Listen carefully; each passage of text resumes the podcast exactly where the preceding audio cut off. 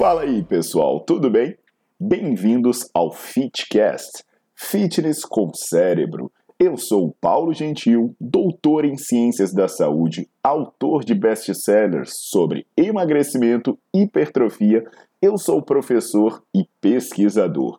Este canal foi feito especialmente para quem gosta de cuidar do corpo, mas não descuida da inteligência. Aqui a verdade é dita com evidências científicas, doa a quem doer. Não esqueçam de seguir o canal e divulgar. E também eu convido vocês para olhar os links na descrição do canal para ver as minhas aulas, meus livros e também me buscar nas redes sociais.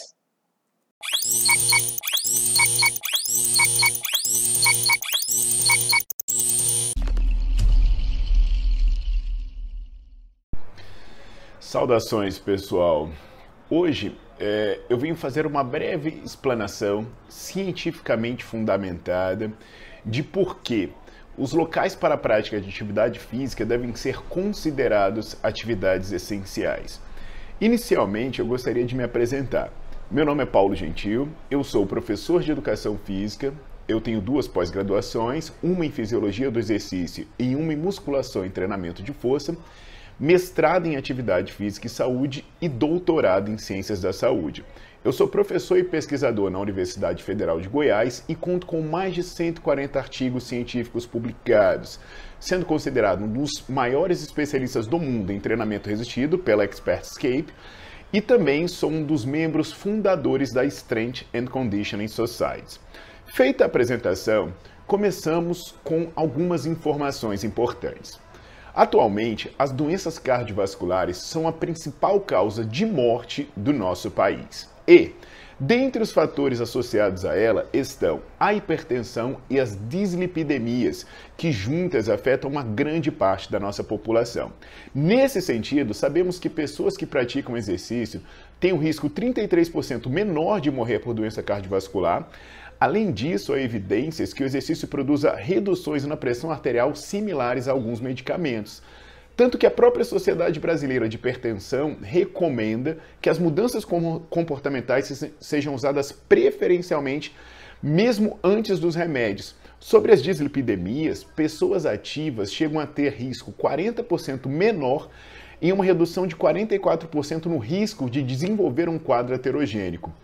A segunda causa de morte por doenças não transmissíveis do nosso país é o câncer. Nesse caso, as evidências mostram que o risco de morrer de câncer chega a ser 50% menor em pessoas fisicamente ativas quando comparadas às inativas. Mesmo entre as pessoas que passaram pela doença, a prática de musculação pode reduzir a chance de morte em 33%. Sem contar que, em pessoas sob tratamento, além do aumento da qualidade expectativa de vida, a prática de exercício promove reduções nos custos de hospitalização que chegam a mais de 100 mil reais por paciente.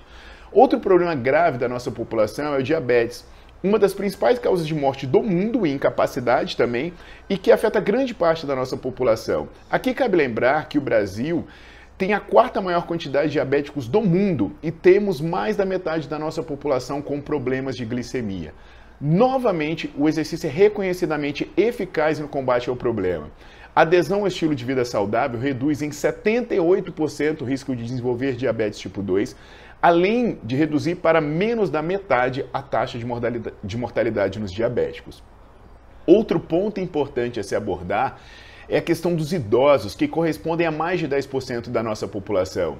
Para eles, fazer atividade física pode ser literalmente a diferença entre a vida e a morte. Por exemplo, idosos com baixos níveis de força possuem uma chance de morrer que chega a ser 50% maior quando comparados aos mais fortes. Para esse grupo, a inatividade física pode ser realmente fatal, conforme mostra um estudo em que mais de 30% dos idosos frágeis faleceram seis meses após a interrupção de um programa de exercício. E isso também tem aspectos não tangíveis, como os transtornos de humor. O Brasil é um dos países, aliás, o Brasil é o país com maiores níveis de ansiedade do mundo. Além disso, o suicídio é uma das principais causas de morte entre nossos jovens. Com relação à prevenção, o risco de desenvolver depressão aumenta de 20 a 30% em pessoas fisicamente inativas. Sobre o tratamento, os exercícios têm mostrado um efeito promissor comparável ao de alguns medicamentos. Por esses e por outros motivos, o exercício tem sido considerado uma verdadeira polipílula que pode ser usada para prevenir e tratar simultaneamente dezenas de doenças. Além disso, com base nas evidências científicas, fica claro que privar pessoas de atividade física pode ter efeitos nefastos em sua saúde e em suas vidas, além de gerar um elevado ônus social e econômico com intervenções que serão necessárias posteriormente. Mesmo nesse momento delicado, em que o risco de contaminação é iminente, o exercício é importante, já que, se feito adequadamente, fortalece a imunidade e diminui o risco de adoecimento. As sessões de exercício elas funcionam como doses de vacina, que mantêm a imunidade fortalecida por um tempo. Assim, se repetidas periodicamente, levam ao menor risco de adoecimento, que chega a ser 50% menor quando comparado com pessoas fisicamente inativas. Isso é importante inclusive nos idosos, como mostrado em um estudo no qual a taxa de adoecimento em idosos inativos foi 50%, enquanto nos com alta capacidade física foi de apenas 8%. Desse modo, a gente percebe que a inatividade pode gerar um elevado custo em gastos com saúde, perda de qualidade de vida e risco aumentado de, de morte. Com relação ao último, é importante destacar que a inatividade é considerada a principal causa de morte do mundo. Isso ocorre justamente porque ela atua diretamente por meio de fatores como os descritos acima, problemas cardiovasculares, câncer, diabetes, e para ser mais preciso, a estimativa é que, aí, que individualmente a inatividade física seja responsável por quase 20% de todas as mortes do mundo. Isso leva a inatividade física a ser considerado o principal problema de saúde do século 21. Então, diante do exposto, eu reforço o meu argumento de que os locais para a prática de atividade física devem ser considerados atividades essenciais. Locais como academias, centro de atividade física, estúdio e outros são locais importantes onde muitas pessoas realizam atividade física de maneira sistematizada e supervisionada. Dois aspectos importantes para eficiência e para segurança. O possível risco de contaminação ele pode ser é, controlado por meio de ações direcionadas, como controle de distanciamento, higienização e aglomeração de pessoas. E esses riscos controláveis são incomparavelmente inferiores ao risco de manter uma grande parte da população fisicamente inativa. Então entendam, pessoal, é importante direcionar as pessoas para fazer atividade física. E os melhores locais que a gente tem para isso são os locais específicos, como eu já falei antes academias, ginásios, é, centros de prática de atividade física, estúdios e por aí vai. Então eu espero que essa mensagem chegue ao maior número de pessoas possíveis.